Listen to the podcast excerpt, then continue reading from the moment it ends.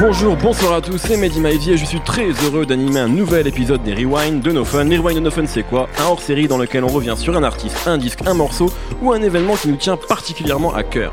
Même Ben Laden n'a pas pu me stopper. Cette phrase, c'est Jay-Z qui l'avait prononcée sur le morceau The Bounce en référence au succès triomphal du disque Blueprint sorti le 11 septembre 2001. Un disque qui survenait après Reasonable Love, un premier album classique, après les trois volumes qui ont fait de lui une véritable star et après la compilation Dynasty qui a assis la suprématie de Rockefeller. Au début du siècle, Jay-Z est sur un nuage, s'impose comme le nouveau roi de New York et en profite pour sortir un MTV Unplugged avec les musiciens de The Roots. C'est de ce disque, moment suspendu dans le temps, devenu le maître étalon pour toutes les collaborations entre rappeurs et musiciens dont nous allons parler aujourd'hui avec le brillant, le fantasque, Aurélien Chapuis, et le Captain Nemo. Ça va Nemo? Ça va Tu voulais parler de ce disque, hein? Tout à fait. Et Très important. on va- Et bon, on va le faire tout de suite. Le MTV Unplugged de Jay-Z, c'est parti.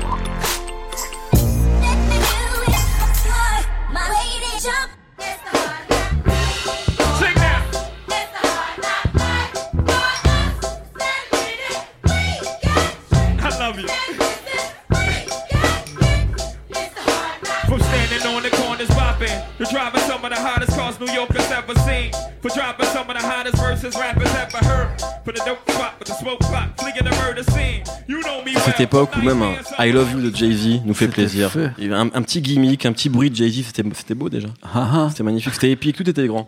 Euh, Peut-être préciser en introduction, c'est quoi les MTV Unplugged? Parce que c'est Ouais. le premier rappeur qui en a fait un.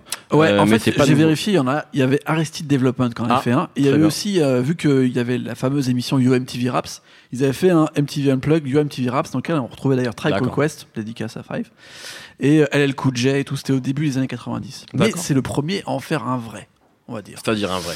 Euh, et bah vraiment euh, construit autour de lui et surtout c'est le premier vrai rappeur. Ce Arrested Development ça a jamais été considéré comme un groupe de rap. euh, C'était un groupe euh, un peu comme les Fujis. Je suis en train de dire des insanités là, mais c'est pas des groupes qui ont duré dans la Ouais, dynastie euh, rap on va dire. Alors que Jay Z c'est déjà une star incroyable. À ce moment-là, Euh, ouais. c'est même la plus grosse star du rap et il fait un MTV Unplugged. Donc c'est une émission. Il y avait des MX quand même à l'époque. Oui bien sûr il y avait des mix, euh, il y en avait plusieurs autres, mais il faisait partie des on va dire des trois plus Ouais, gros. ouais, quoi bien sûr. avec Jaroul.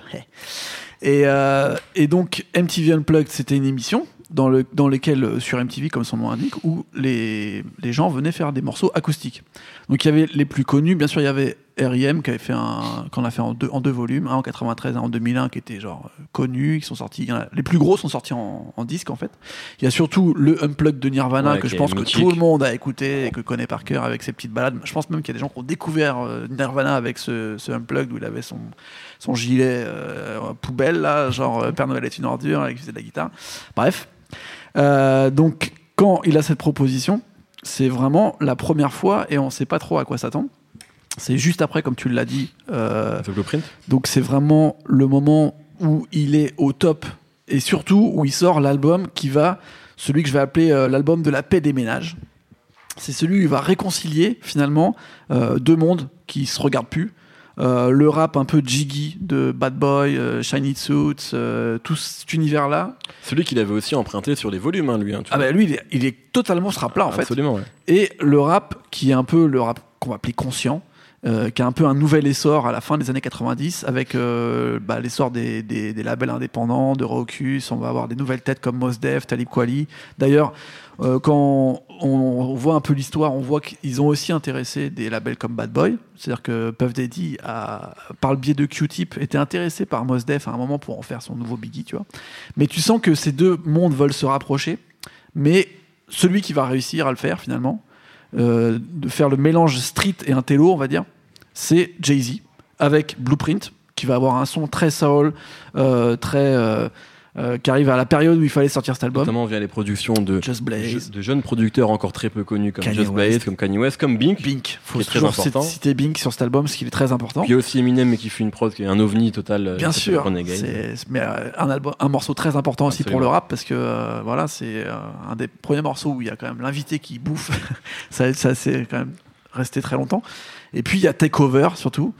Donc en fait c'est pour expliquer le, le MTV Unplugged arrive trois mois après. C'est très court. Euh, les gens n'ont même pas le temps de se rendre compte que l'album est sorti. En plus, pour pas mal de public, c'est une semi-déception parce qu'il y a des gens qui attendaient un volume 4, donc euh, du bad boy, quoi, du Biggie euh, remodelé, en gros, ce qui est devenu Jay-Z en fait. Euh, du Biggie DMX parce qu'en fait Jay-Z il a suivi en fait les, les modes. Donc euh, quand c'est passé en mode Swiss Beats il, a- il est, il est Ouais, parti sur le Swiss Beats. Il a fallu être euh, voilà il a toujours été dans l'air du temps.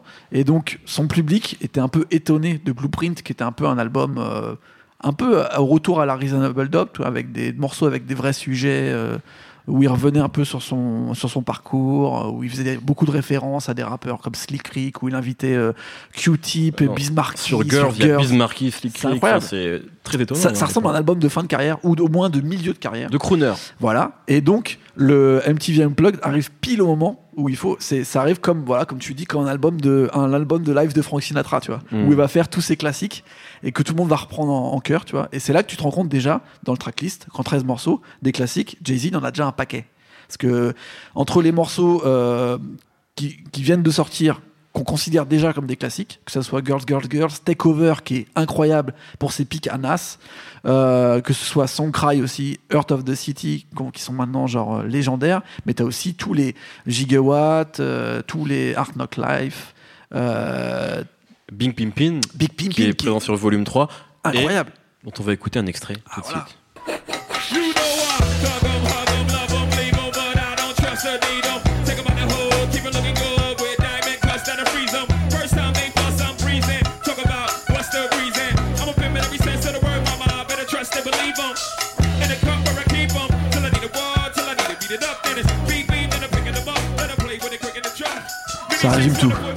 peut arrêter, on peut Bah arrêter non, l'émission. franchement, en fait, là, c'est là que tu vois déjà de faire un live de rap. euh, personne n'y croit. C'est-à-dire que tu vois, c'est le moment où tu penses que le rap c'est pas une musique live. Et d'ailleurs, maintenant, on en est complètement convaincu. Ouais, ouais. Là, tu vois que Jay-Z, il prend ça totalement au sérieux. Enfin, c'est moi, c'est un des seuls rappeurs. Tu le vois encore maintenant. Il a la même voix que sur disque, tu vois. Et il y a rien il y a pas un moment où tu entends une. Enfin, lui, il y a pas de bac, il y a pas de truc. Tout est direct, tu vois. Et ça, c'est super respectable. Et surtout derrière, tu entends les batteries de Questlove, de The Roots, qui est quand même le deuxième point super positif de ce truc, c'est que Jay-Z a dit, ok, je veux bien faire l'unplug, mais je veux The Roots. Et dans Questlove, dans son livre, il explique, genre, mais pour moi, Jay-Z, c'était l'antéchrist. Quand Jay-Z Ouais, m'appelle, Ça, ça, c'est dans la biographie, l'excellente biographie de Questlove Incroyable. qui a écrit ça. et- incroyable. Et euh, Jay-Z, euh, Questlove, il dit, Jay-Z, ça fait trois, trois fois qu'il essaye de m'appeler, il me dit, je veux faire le MTV Unplugged avec The Roots. Je veux The Roots. Mais moi, je pensais qu'il croyait que The Roots, c'était un groupe de pieds nickelés, tu vois. Je pensais qu'il savait même pas qu'on existait, tu vois. Et pour moi, c'est l'antéchrist. C'est genre, euh, c'est Puff Daddy, c'est tous les mecs qui ont pourri notre musique, en fait. C'est là où tu vois aussi que Jay-Z, euh, malgré son immense popularité, il a toujours été proche de ça. Il y a cette fameuse, cette fameuse phrase geek. pardon, sur Black Album, sur le morceau Moment of Clarity, produit par Eminem d'ailleurs, où il dit que s'il voulait vraiment être fidèle à lui-même, il rapperait comme euh, Talib Kweli et, Mo- et Common Sense, Ouais. mais que bah, il a vendu un million d'albums et qu'il peut plus rapper comme. Kweli. Ouais, en fait, c'est moi pour moi, c'est ce live et donc le moment où il va travailler avec Questlove, surtout la liaison avec Questlove, qui va finalement euh, diriger euh, sa fin de première carrière. C'est-à-dire, je veux dire, Black Album et le concert Madison Square Garden, qui est un peu son jubilé, où il y a Bah, tout le monde. Qui, qui- qui devait être sa fin de carrière à la C'était base. sa hein. fin de carrière. Pour moi, le premier Jay-Z, le vrai Jay-Z, celui qu'on connaît, qu'on a aimé dans les années 90, il s'arrête en- avec le concert de Madison Square Garden, Mhm. le magnifique DVD Fade to Black, Fade to Black. avec les sessions avec Timbaland, avec Pharrell, Rick avec Rubin. Kanye West, Rick Rubin, c'est juste incroyable. Et ça, c'est un petit peu euh, le point de départ, c'est euh, Blueprint bien sûr, et aussi le travail qu'il va faire avec Questlove sur ce live et qui va rendre aussi, euh, comment dire, euh, ça va rendre finalement légitime euh, le succès de Kanye West, tu vois. Et le fait que Kanye West a le droit d'être un mec ordinaire avec un polo rose qui porte du Un Vuitton sac à dos. et qui, qui va être dans le même label que euh, les, vendeurs de crack à la Beanie Siegel ou même Cameron et tout ça, tu vois. Il arrivait à relier euh, l'ambiance de Dem Dash et euh, donc Harlem et tout ça et le, le, concept un peu genre euh, euh, petit geek euh, premier de la classe qui a appris le rap sur internet, tu vois. Et ça, pour moi, le point de départ, c'est ce live parce que c'est là que tu vois que la confrontation de ces deux univers est totalement possible. Et c'est Jay-Z le point de départ de, tout ça, quoi. Et c'est pour ça que je pense que le rap actuel vient de ce putain de live de, de MTV Unplugged. Parce qu'il y aurait pas, tu aurait pas Kanye West, il y aurait pas Drake. Il y a plein de choses qui, si on enlève toute la partie Lil Wayne du Sud et tout, tout ce que, qui est vraiment en dehors de ça. influencé. C'est- C'est c'est une autre influence complètement différente. Je pense que toute le- voilà, le- la démystification de, des, des intelligents du rap, tu vois, le fait de remettre en valeur des Tel Quali, des Common, des Mos Def, ce que Kanye West va passer une- tout le début de sa carrière à faire ensuite, ça vient de, de cette connexion entre Jay-Z et Questlove et euh, le magnifique live qu'ils font avec Jaguar Wright euh, sur les, les, les vocals, euh, avec euh, Mary J. Blige qui vient, ils reprennent Family Affair, Quel morceau. et, et Quel même, j'ai envie de dire, ça, ça- on savait que les lives de The Roots c'était millimétré, tu vois. Ils reprenaient souvent, il y avait des petits bouts de medley à chaque fois. Mais là, ce qu'ils font sur Takeover, où à chaque fois, où genre Jay-Z fait une pique sur, sur Prodigy, où il dit Ah, Je t'ai vu en ballerine, j'ai la photo. Et là, t'as as genre euh, Shook Partout qui part derrière. Après, ça enchaîne direct. C'est super compliqué ça à mettre en place. Et tu vois que The Roots, eux, c'est leur boulot. Mais même Jay-Z, il est, c'est easy, tu vois. C'est, ouais, on, on est à Vegas, euh, ça y est, on balance. Il s'est assis sur un tabouret, il prend le micro et vas-y, c'est tranquille, il n'y a pas de souci. Il y a ce côté, en fait, euh,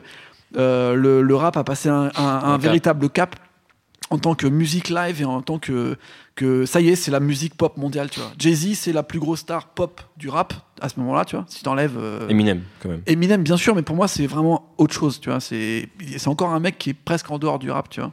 Enfin, il est totalement du rap, mais il, il, Ouais, il- est pas dans les tendances. public. Tu vois, même, même dans ses productions, sa façon, sa musique, c'est pas une tendance en fait. Jay-Z, il a suivi les tendances depuis le début. Il a fait euh, du post-Nas euh, son premier album, il a fait du post-Biggie après quand, quand Biggie est parti. Il a pas arrêté de revendiquer ça. Même là, tu vois, c'est un nerd en fait, Jay-Z. Même sur Big Pimpin, il rend hommage à UGK. Après, il va rendre souvent hommage à Too Short. C'est, ça reste euh, de toute façon de la musique euh, qui évolue avec, avec le temps, tu vois. D'ailleurs, tu vois que là, il sort plus trop d'albums parce qu'à mon avis, le temps l'intéresse plus et qu'il est, il est plus dans. Je pense que rapper ne l'intéresse plus beaucoup aujourd'hui. non, mais je pense vraiment que pour moi, Jay-Z, il aurait dû arrêter en 2004, tu vois, avec Madison Square Garden, parce que son run était exceptionnel, tu vois. Vraiment. Et que là, finalement, ce qui a après, c'était du bonus, ça a été bien, mais jamais à un moment ça a été exceptionnel. Mais par contre, un, un concert de Jay-Z, t'es jamais déçu. Parce que le gars, il fait vraiment le taf, et en fait, euh, la nouvelle génération comprend pas ça, tu vois. Ils sont, ils sont dans une autre logique de faire des lives. Ce qu'on peut dire pour finir, c'est réécouter le MTV Unplugged de Jay-Z. Très Allez important. voir Jay-Z en concert, même si Jay-Z sur disque vous fatigue maintenant, ce, qu'on- ce que je peux facilement comprendre. Ouais. Sur scène, c'est toujours extraordinaire. Revoyez ou découvrez le live, le DVD Fade to Black, donc qui est enregistré au moment du Black Album, c'est les sessions C'est juste après, d'enregistrement et au moment du live du Mason Square Il y a Garden, toujours The Roots en live derrière. Enfin, c'est Questlove qui orchestre euh, tout le truc et c'est vraiment donc le point de départ, c'est euh, ce MTV Unplugged. Tu vois que il y a une, euh, une ascension qui se fait jusqu'à ce live de Madison Square Garden qui est, qui est exceptionnel. Et aussi essayer de retrouver le parce que c'est une émission MTV en fait, hein, donc on peut la Ouais. trouver sur internet. Oui, et ça se trouve, le c'est live trouve, ouais. exceptionnel Le live aussi, se euh, trouve, ouais. le, le I Just Wanna Love You avec Pharrell et Dame Dash qui fait n'importe quoi en faisant des bacs et tout. C'est- C'est c'est- c'est vraiment super drôle. Tu sens qu'il y a une vraie ambiance. Et aussi le morceau bonus, parce que sur le CD, quand même, il y a un morceau bonus C'est qui vrai. va lancer la mode des morceaux bonus euh, à Rocafella et qui va être surtout la première fois où il va dire See You in November dans People Talking, produit par Sky, par Ski, pardon, Ski Beats. Et vraiment, ne ratez pas ce dernier morceau où il dit en gros, vous bavez tous sur moi, les haters et tout, mais en vrai, je vous écoute tous. Je sais que vous parlez, mais je vais aller plus loin. Et il avait raison. Tu vois, c'était il y a- il y a 15 ans. Et en vrai, voilà, Jay-Z, on en parle encore maintenant, on sait que Merci Nemo. ça me fait plaisir. Et merci Jay-Z surtout. Toujours ça. va, Et merci. Sébastien Salis, c'est la technique. Euh, merci vraiment. J'espère qu'on vous a donné envie de réécouter ce live extraordinaire.